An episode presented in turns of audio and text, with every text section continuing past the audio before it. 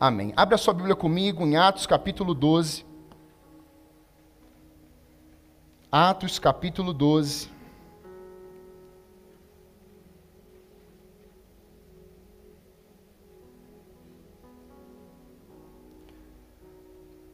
Do verso 1 ao verso 16. Atos capítulo 12. Minha versão é a NVI.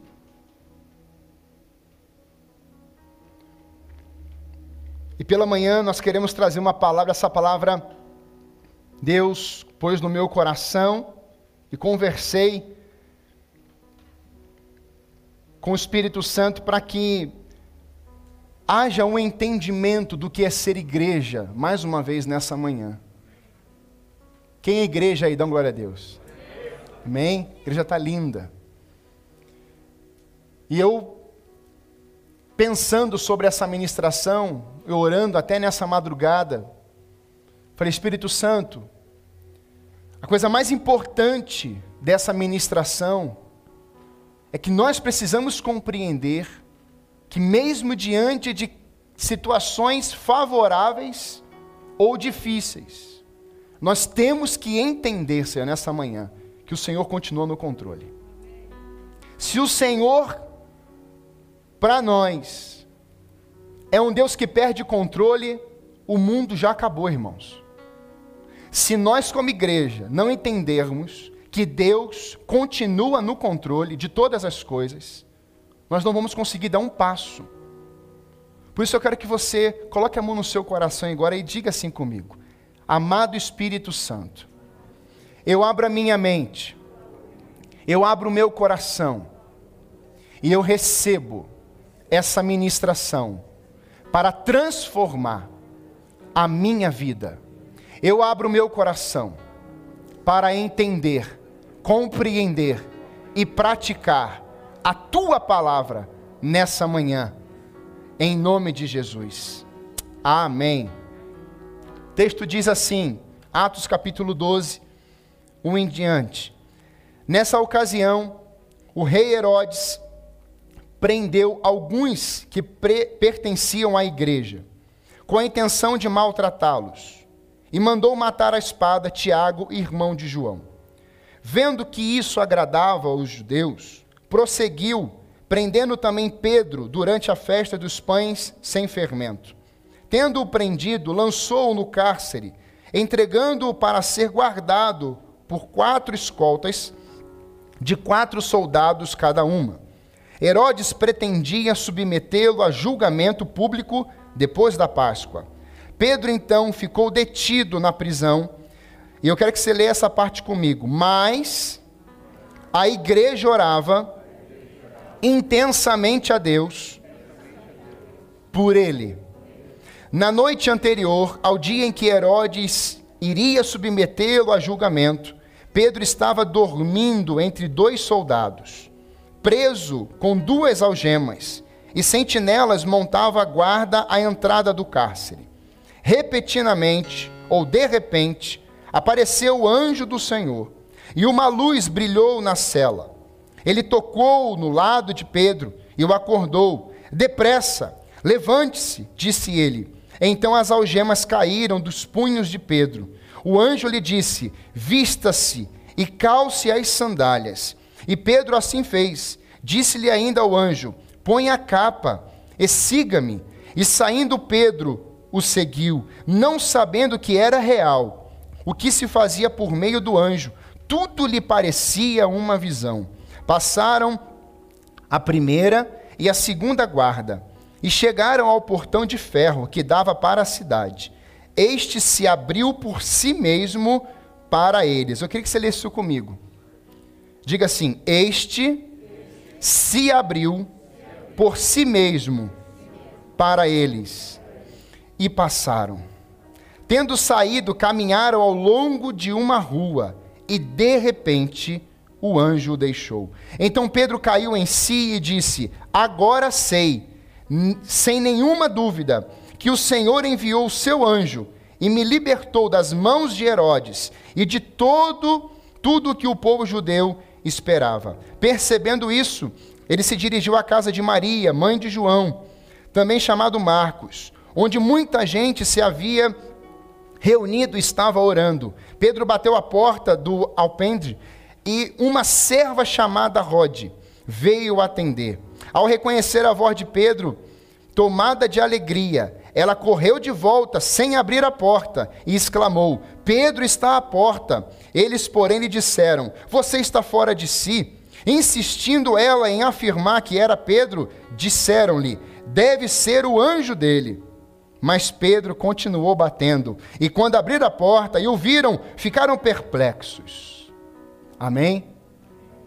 Essa palavra é poderosa. Tema de hoje: quando vivemos o sobrenatural de Deus. E talvez você possa dizer, pastor, eu já ouvi sobre o sobrenatural de Deus. E eu quero só te conectar, que eu já expliquei isso uma vez, mas tem gente nova chegando. Natural é o que você vive. Natural é o seu caminhar diário, semanal. É o seu dia a dia com a família, é a sua vida aí, natural. Você toma café, você levanta, você conversa com pessoas. Mas o sobrenatural de Deus não se compara com o que vivemos. Como Deus enxerga, não se compara como enxergamos. Então, o sobrenatural de Deus sempre estará acima então, quando nós estamos caminhando sem o sobrenatural de Deus, somos pessoas normais. Estamos aqui no mundo passando, vivendo. Mas quando o sobrenatural de Deus chega em nós, nos alcança, há transformação. O discurso é diferente, gera vida.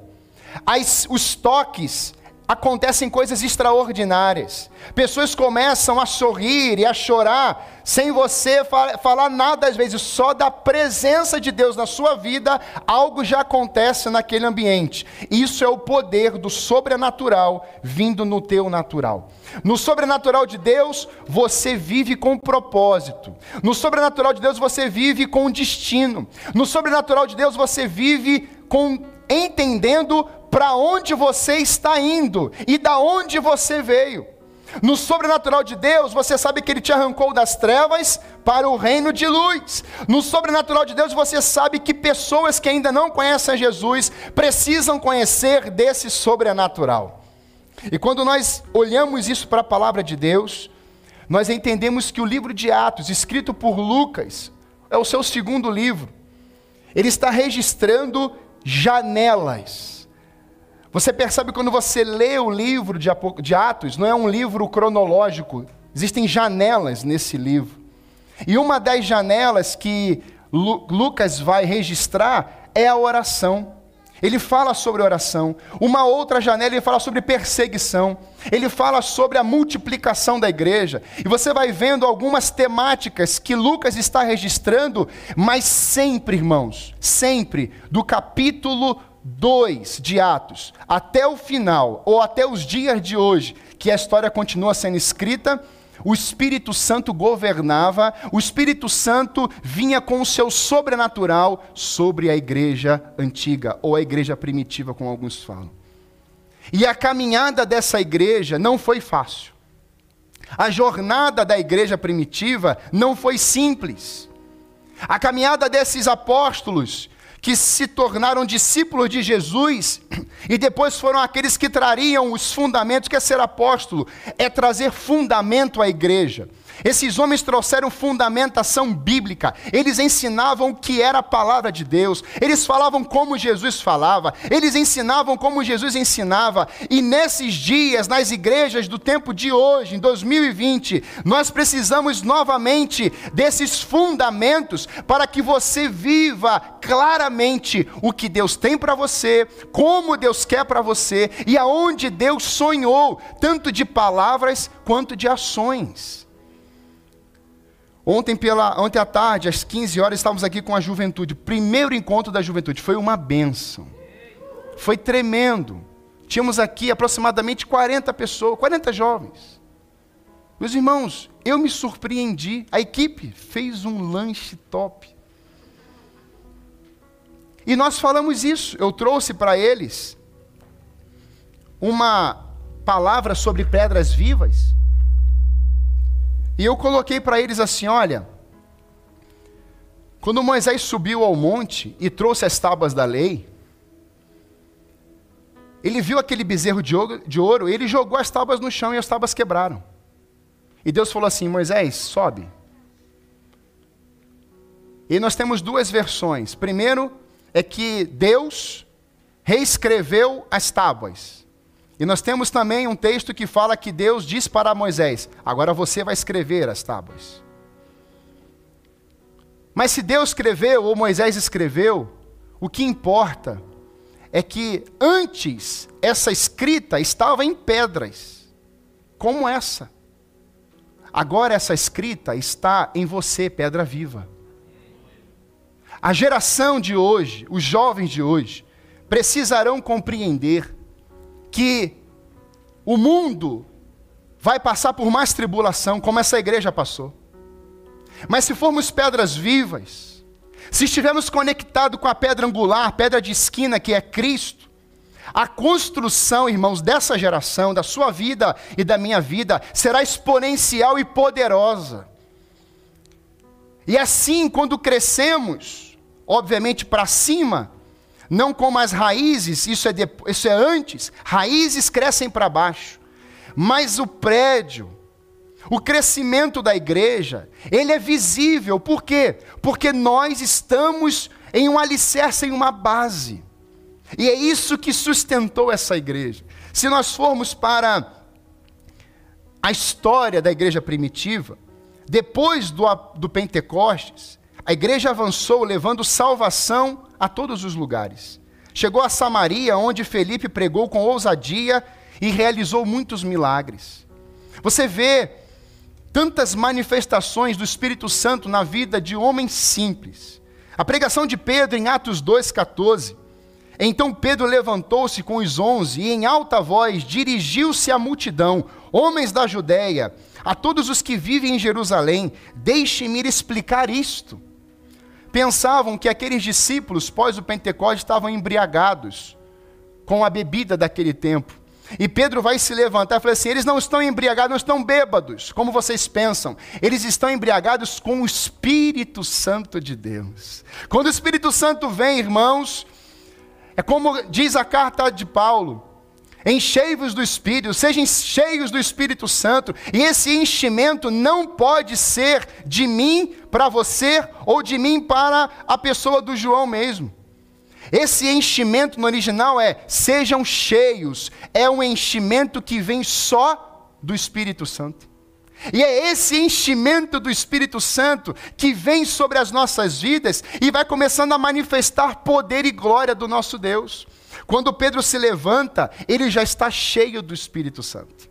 O sobrenatural de Deus possuiu o apóstolo Pedro. E agora, onde Pedro levanta, após o dia de Pentecostes, onde foi a marca, o dia que o Espírito Santo desceu em definitivo, Pedro se levanta na ousadia do Espírito mesmo diante de uma igreja perseguida, mesmo diante, antes ele negara, lembra disso? Pedro nega três vezes, o galo canta, ou o sino toca, Jesus Cristo ressuscita, aparece novamente ali Pedro, e Deus, Jesus restaura Pedro e fala assim: Pedro, eu não te chamei para você pescar peixe novamente, eu te chamei para você pescar vidas, lançar as redes nesse mundo e pescar vidas, pessoas, Pedro. Pedro entende isso, ele obedece o Senhor, chega em Jerusalém, ele permanece permanece com aquele grupo naquela casa, o Espírito Santo desce sobre eles, e nesse instante Pedro é possuído, e agora, quando estão zombando, Pedro se levanta e diz: Não é isso, queridos.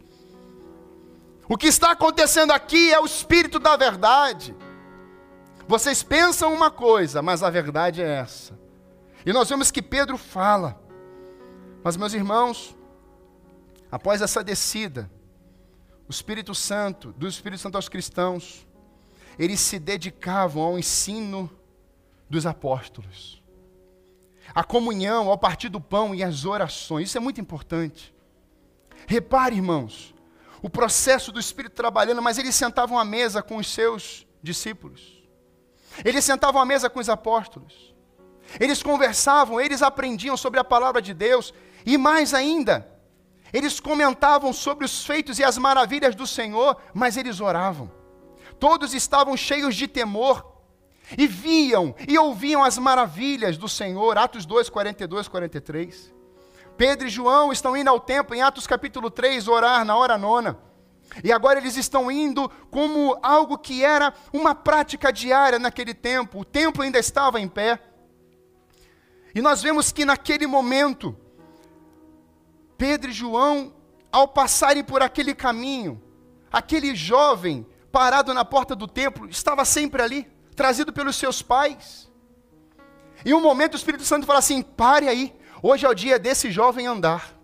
Pedro vem, fala com ele: Levanta, eu não tenho ouro nem prata, mas o que eu tenho te dou, levanta e anda. Aquele homem queria esmola porque essa era a sua história, esses foram os seus ensinamentos. Os seus pais ensinaram isso para ele: vai para a porta do templo e peça esmola, vai para a porta do templo e peça dinheiro, peça dinheiro, não peça cura, mas peça dinheiro, não peça restauração, mas peça dinheiro. Naquele dia, Jesus não tinha dinheiro, não tinha ouro, prata, ou seja, coisas desse mundo. O que Pedro e João tinham naquele momento era uma mudança radical, porque o Espírito sobrenatural de Deus possuiu Pedro e João naquela manhã, naquele dia, naquela tarde, e aquele homem começou a andar.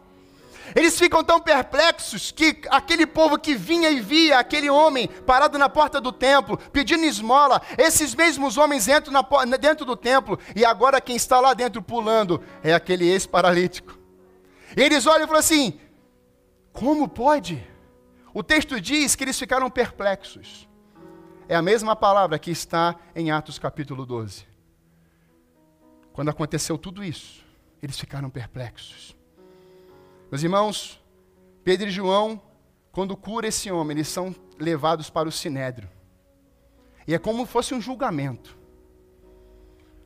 E ali eles estão praticamente indo presos já iriam ser presos. E por que presos? Porque estavam carregando uma verdade. Deixa eu te falar uma coisa nessa manhã. Você não está isento de problemas porque você carrega a verdade. É porque você carrega a verdade que os problemas vão chegar na tua vida. Quem crê nisso, diga amém, igreja. Se você carrega a verdade, os problemas virão mesmo. Só que você vai saber como lidar com os problemas. Você vai enfrentar os problemas. Você vai ver o sobrenatural de Deus em cima desses problemas. E você vai falar assim: Esse é o meu Deus. Aleluia. Quando eu olho para isso, eu vejo 5 mil pessoas se convertendo em um dia. Meus irmãos, grava bem isso. Falei isso para os jovens. Nós recebemos uma visão, um sonho de uma querida. E ela falou assim: Pastor, o sonho era muito claro. E ela escreveu e mandou para a gente a mensagem. Vocês estavam em um lugar muito grande. E você vinha com a Débora e entregava em nossas mãos papéis com nomes escritos. E nós não entendíamos o que era. E quando a gente pegou em mãos, estávamos lendo os nomes. E quando ela levantou a cabeça, ela viu um mar de jovens na igreja. Ela falou assim: Pastor, eram tantos jovens. Eu falei assim: Eu recebo essa palavra em nome de Jesus. E nós ontem falamos isso aqui. 40. Mas temos sonhos e projetos. São os 40 que começaram, receberam uma pedrinha. E não é um, um amuleto, não. É, uma, é um símbolo, é um memorial de fé. Esses jovens que estiveram aqui ontem, eles são memoriais de fé, irmãos. Eles vão pagar o preço, eles vão investir na obra, vão deixar sangue deles aqui também, vai ficar as mãos, ficar as marcas deles, e eles vão ver, ou não vejam, mas eles saberão que Deus está preparando algo na vida deles, e a geração futura que virá vai ver a glória de Deus, porque alguém pagou o preço antes. Quando eu olho para essa verdade, eu começo a perceber que mesmo os apóstolos, mesmo esses homens sendo perseguidos, os milagres aconteciam. Os, é como se fossem prensados, e quanto mais prensa, mais poder. Você pode repetir isso comigo? Quanto mais prensado, mais poder.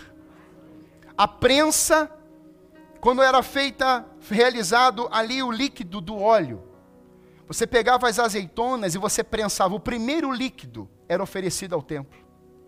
Não era para uso pessoal, não era uso para o sacerdote, não. Ele era oferecido para o templo. Era o melhor oferecido para o Senhor. Foi exatamente isso. E prensa, prensado significa também no grego Getsemane, lugar de prensa.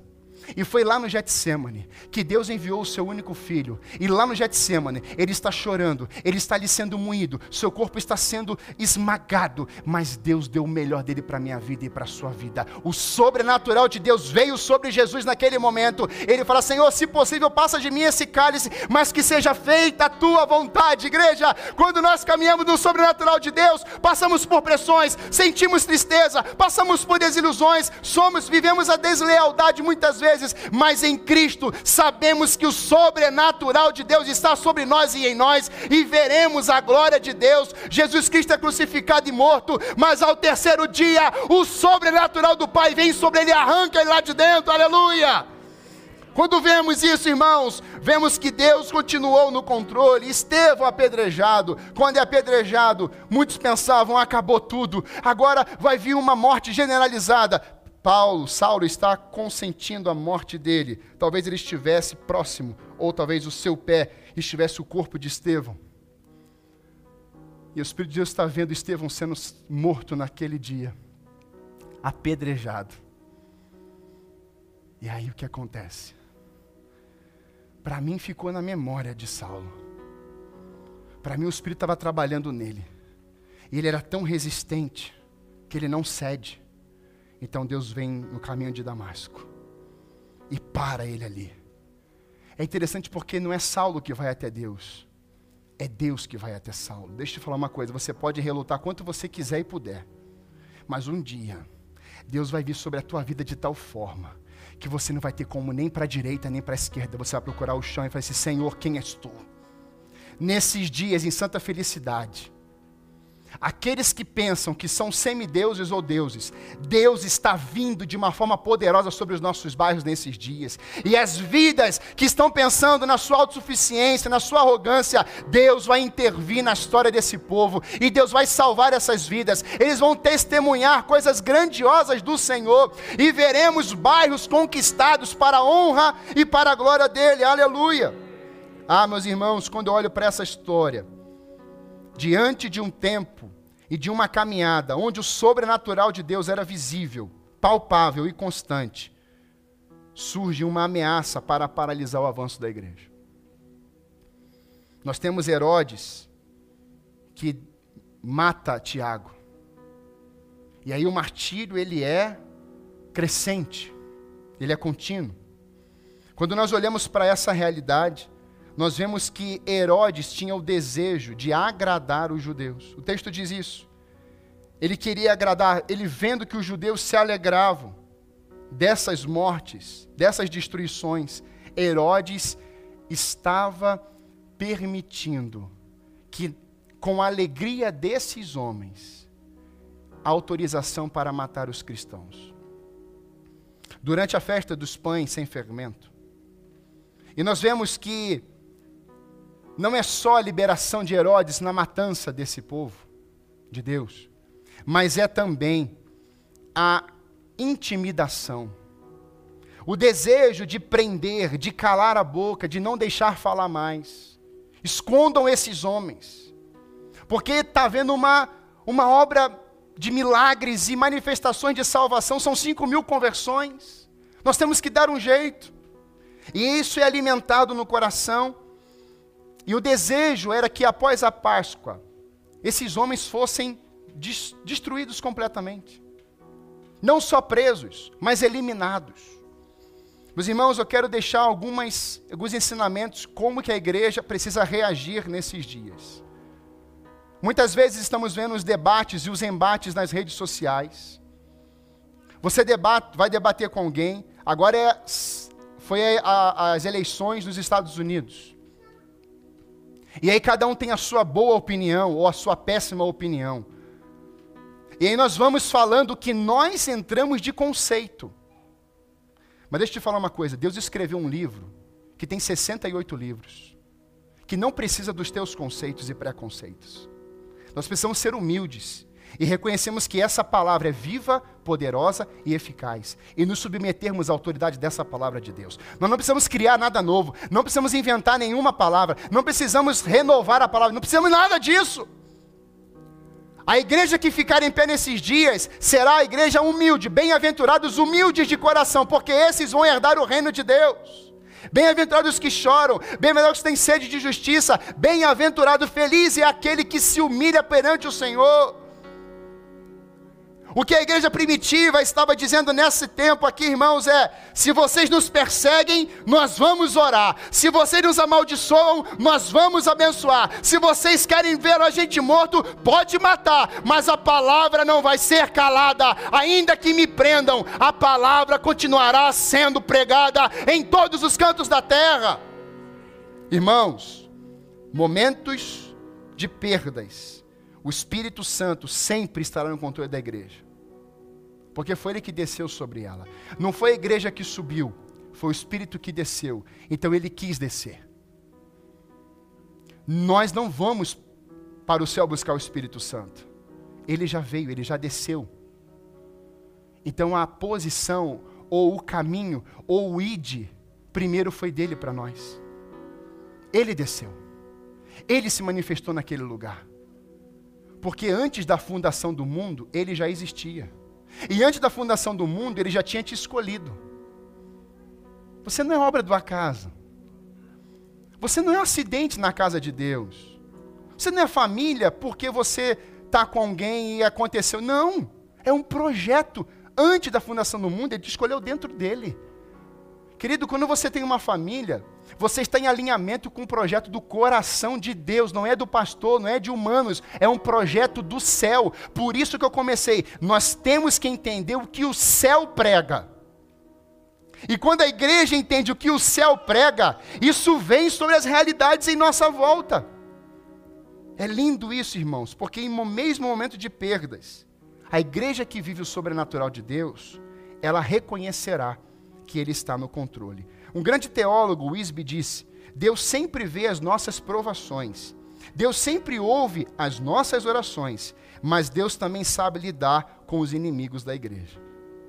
Ele sabe lidar, ele sabe como se posicionar. A oposição estava preocupada com a perda de privilégios.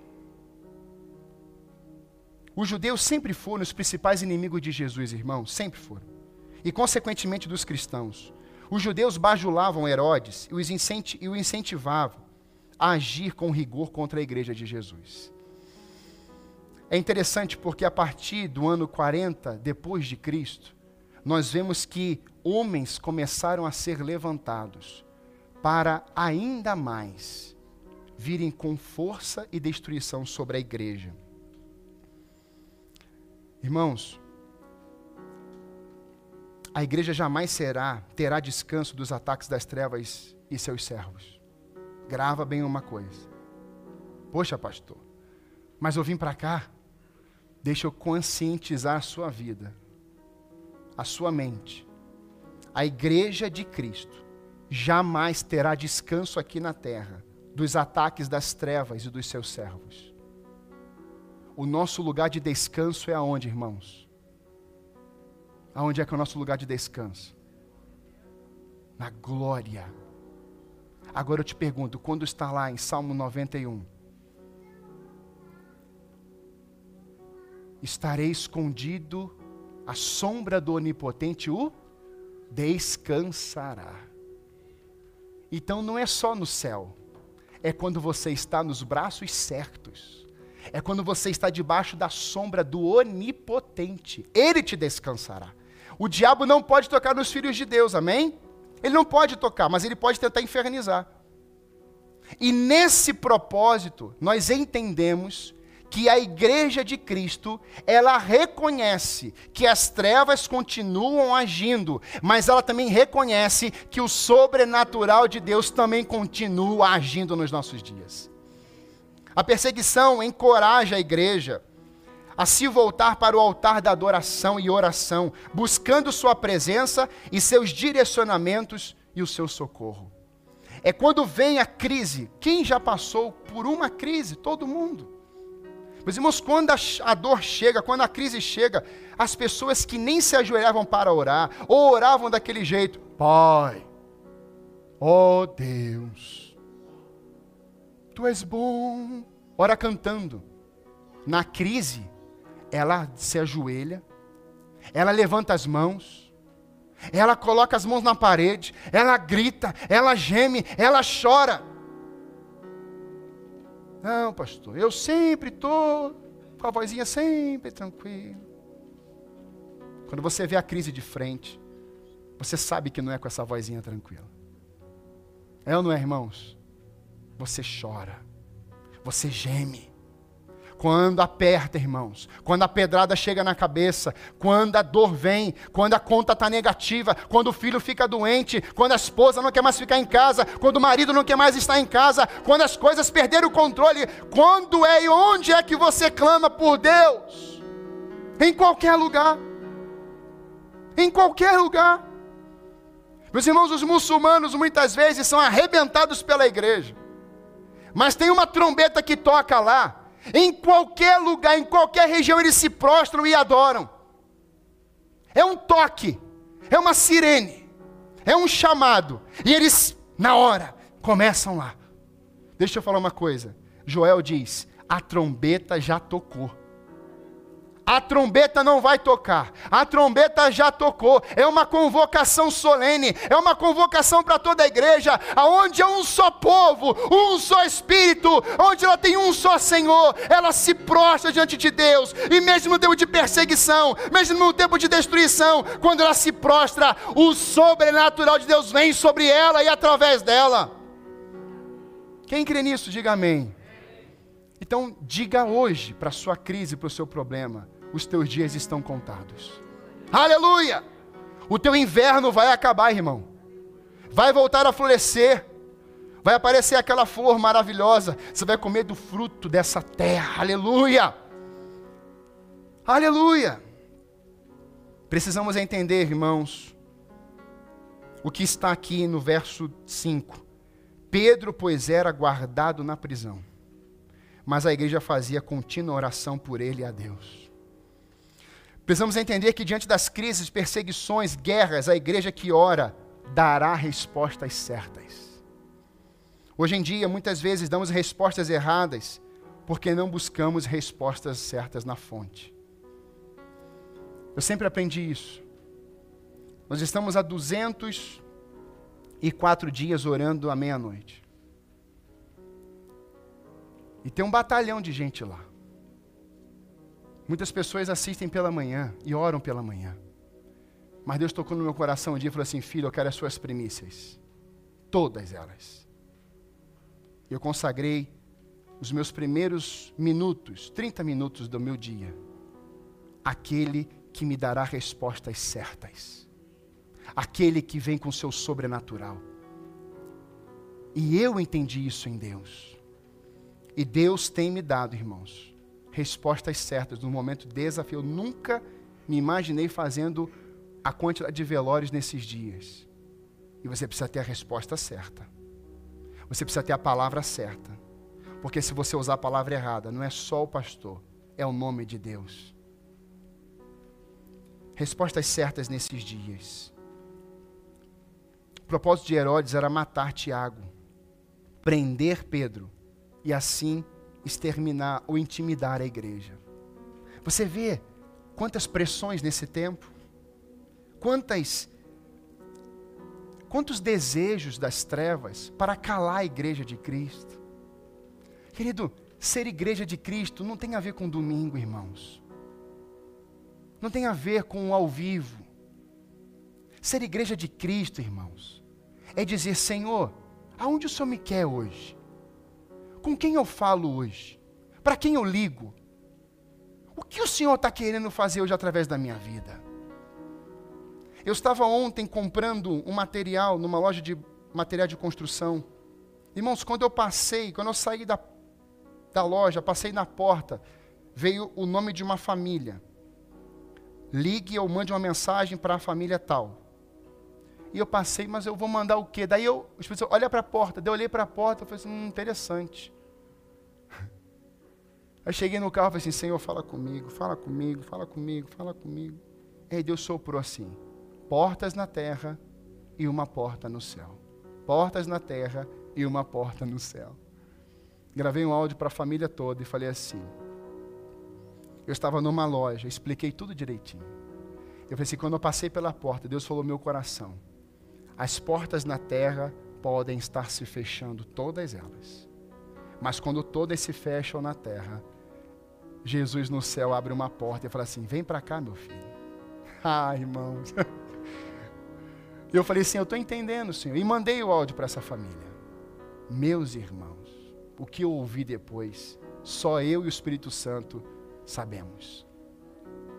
Era exatamente o que essa família toda, filhos, casados, todos estão vivendo tempos de portas fechadas e não viam mais esperança.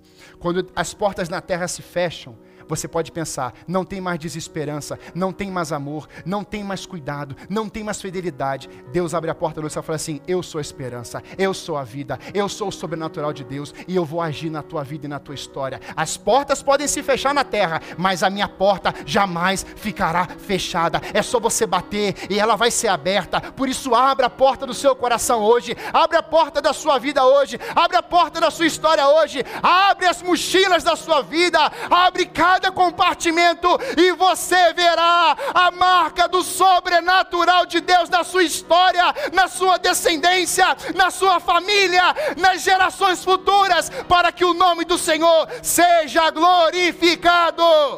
Aleluia! Segundo, quando vivemos no sobrenatural de Deus, Sua presença é real. E que eu quero encerrar. Deus envia o anjo para dentro de uma prisão. Pedro é colocado naquela prisão agora. Não bastava só matar Tiago, mas agora ele está dentro de uma prisão. E ele está lá. E você viu o nível da a fortaleza que estava contra Pedro? É um grupo de soldados para cá, coloca Pedro no meio, e aí tem um, eu estava ali nesses dias, eu falei assim, meu Deus, mas Pedro, Pedro parecia uma salsicha. Tá Pedro aqui, pão aqui, pão aqui, maionese, tá todo mundo aqui, sozinho, desesperado. E às vezes a gente se sente assim, só prensado. As grades lá, a prisão naquele tempo não tinha iluminação, irmãs, era tudo escuro, frio, embaixo, subsolo. E Pedro está lá, assim, meu Deus, eu fico pensando em Pedro. E aí eu estou vendo Pedro naquele ambiente, mas eu estou vendo outro ambiente de glória. É o teu secreto. É reunião de oração na igreja. Essas são as vigílias. É quando a igreja ora, a igreja está lá com propósito, a igreja está lá entregando o seu coração a Deus, a igreja está lá clamando, reclamando, clamando e não reclamando. A igreja está preparada para esses momentos. Ela não está dizendo, Senhor, por que Pedro foi preso? Senhor, por que Pedro está sofrendo? Por que Estevão foi morto? Por que isso, Senhor? Por que isso, Senhor? A igreja não está dizendo isso. A igreja está clamando, Senhor, Pedro está preso, mas que seja feita a tua vontade. Nós queremos que ele saia de lá, Senhor. Tira ele de lá. E talvez alguém orou assim: Senhor, tira ele de lá, de lá sem ninguém ver. Tira ele de lá sem ninguém ver, Senhor. Conheço histórias de missionários com um carro cheio de Bíblia. Você já ouviu isso? E está vindo na estrada, na estrada. E está entrando numa fronteira que o país é de perseguição. E aí o missionário ora e fala assim: Senhor, cega esse povo, que eles não possam enxergar isso aqui. O camarada, o policial, para, abre o carro, ele olha um monte de banana, esse monte de fruta aí. É, eu gosto. Então vai, siga a viagem. Meu Deus, o que aconteceu? Sobrenatural de Deus.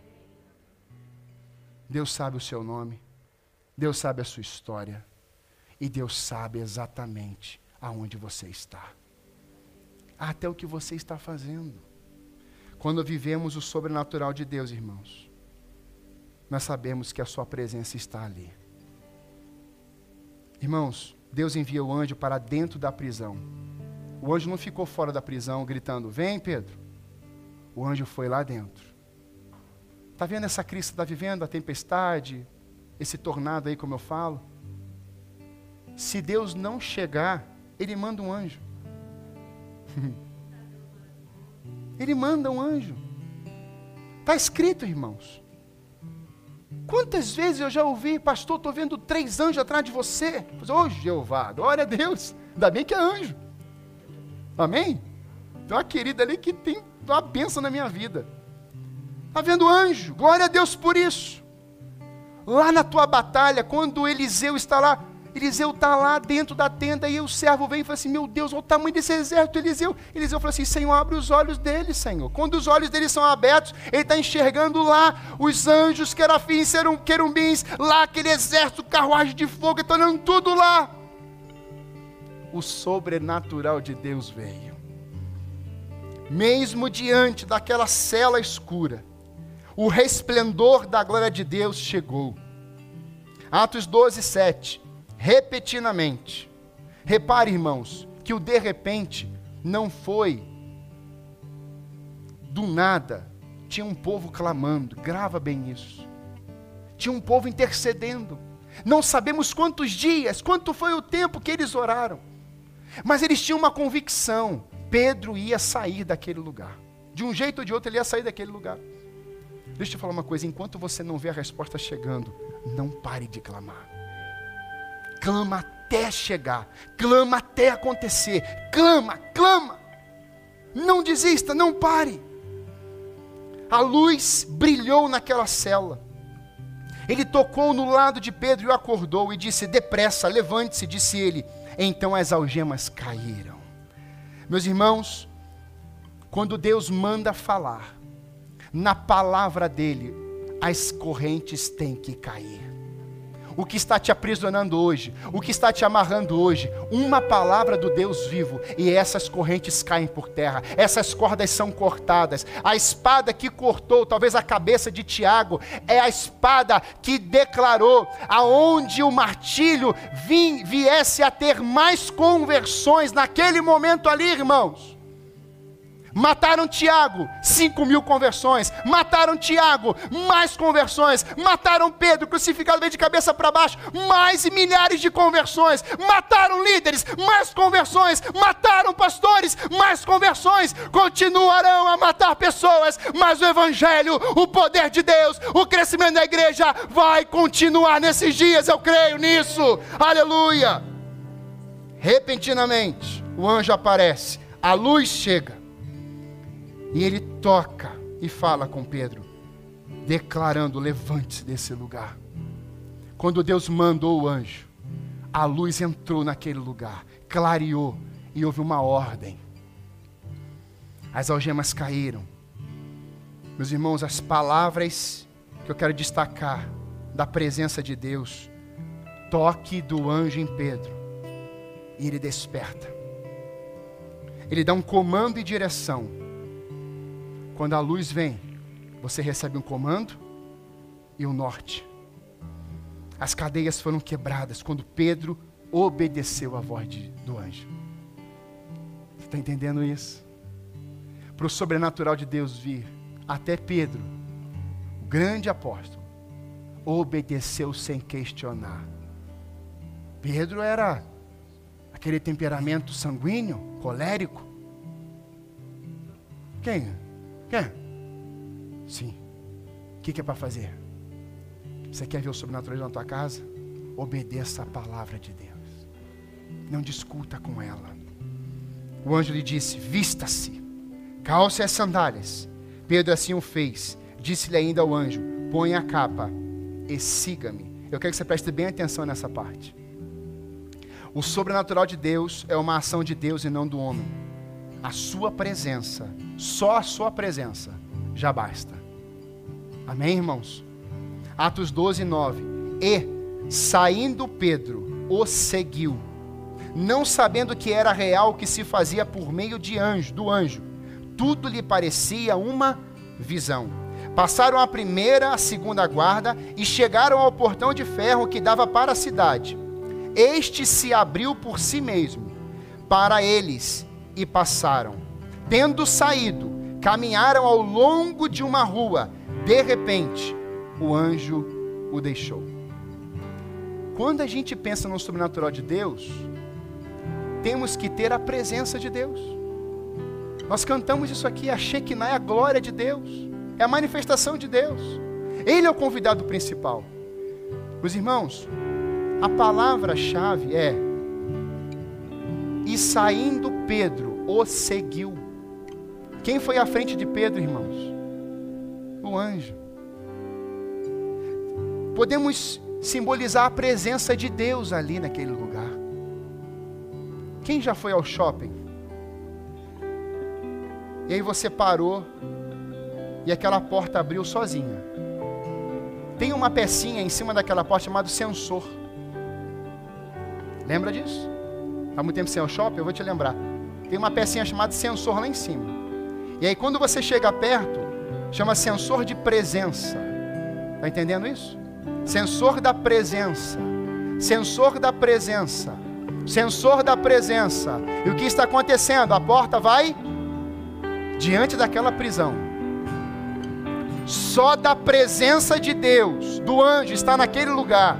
A porta automática se abriu ninguém colocou a mão na porta, anjo não botou a mão na porta, as trevas vão reagir assim, só da presença de Deus estar naquele lugar. Ah, irmão, as portas vão se abrir, o sensor vai, ter, vai ver, vai perceber, Deus está nesse lugar, agora está nesse lugar, a Shekinah está nesse lugar, e as portas do inferno vão prevalecer contra você. Essa crise vai ter que se abrir, o mar vai ter que se levantar, o gigante vai cair, algo vai acontecer, só da presença de Deus estar naquele lugar, aleluia. É o sensor, irmãos.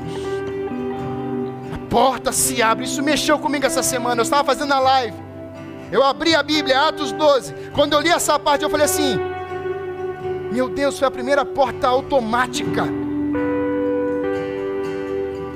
Primeira porta, já ouviu isso? Primeira porta automática. Isso é maravilhoso. Sabe, irmãos, eu tenho eu tenho desejado ver a igreja vendo as portas automáticas hoje. É o sobrenatural de Deus acontecendo lá.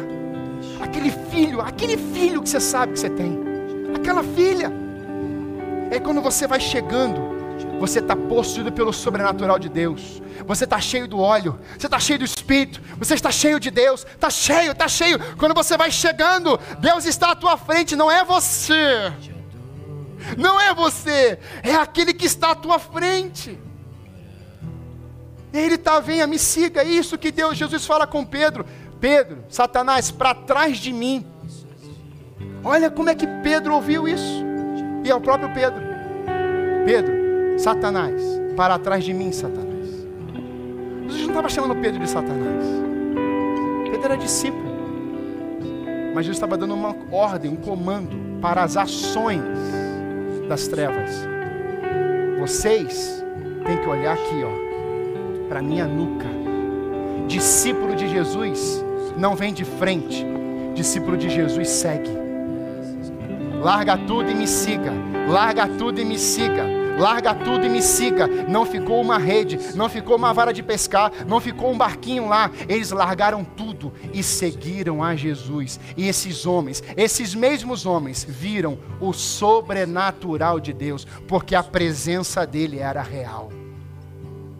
Parecia uma visão, parecia que eu estava dormindo, parecia um sonho, parecia um monte de coisa. Quando o anjo saiu, é real. É real porque não tem a ver comigo, tem a ver com Ele. Não tem a ver com as minhas ações, tem a ver com as ações dele, irmãos. Meus irmãos, quando nós vivemos no sobrenatural de Deus, nós reconhecemos que só da presença dele está naquele lugar, algo vai acontecer. Eu creio que nossos cultos não serão só reuniões de uma fala, de um ensino, não. Serão encontros do sobrenatural de Deus. Teremos conversões em massa, teremos curas, sim. Veremos moveres nesse lugar. Palavra será anunciada e o Espírito vai agir em cada culto, em cada reunião, em cada ensaio, em cada operação dos equipamentos. Lá no Kids, o sobrenatural de Deus. Eu não quero que ele se distancie um dia da minha vida, porque eu quero orar como Davi, sem Senhor, uma coisa pedi a Ti, eu buscarei, que eu nunca mais saia da Tua presença. Aleluia, aleluia. Eu não quero mais sair da Tua presença, Senhor. Aleluia! Isso precisa ser uma verdade, um desejo seu. Se você quer passar por essas pressões, por essas perseguições, por essas tentativas das trevas de querer paralisar você e colocar você dentro de uma prisão, de um quarto escuro, sombrio, e querer calar a palavra de Deus nessa manhã. Deus está dando uma palavra de ordem. Ou Ele vai mandar um anjo, ou Ele virá sobre nós, ou Ele vai enviar o Espírito Santo, Ele vai fazer alguma coisa, é só você clamar por Ele. Uma igreja clamando é uma igreja que vê o, agir de Deus nos lugares mais improváveis.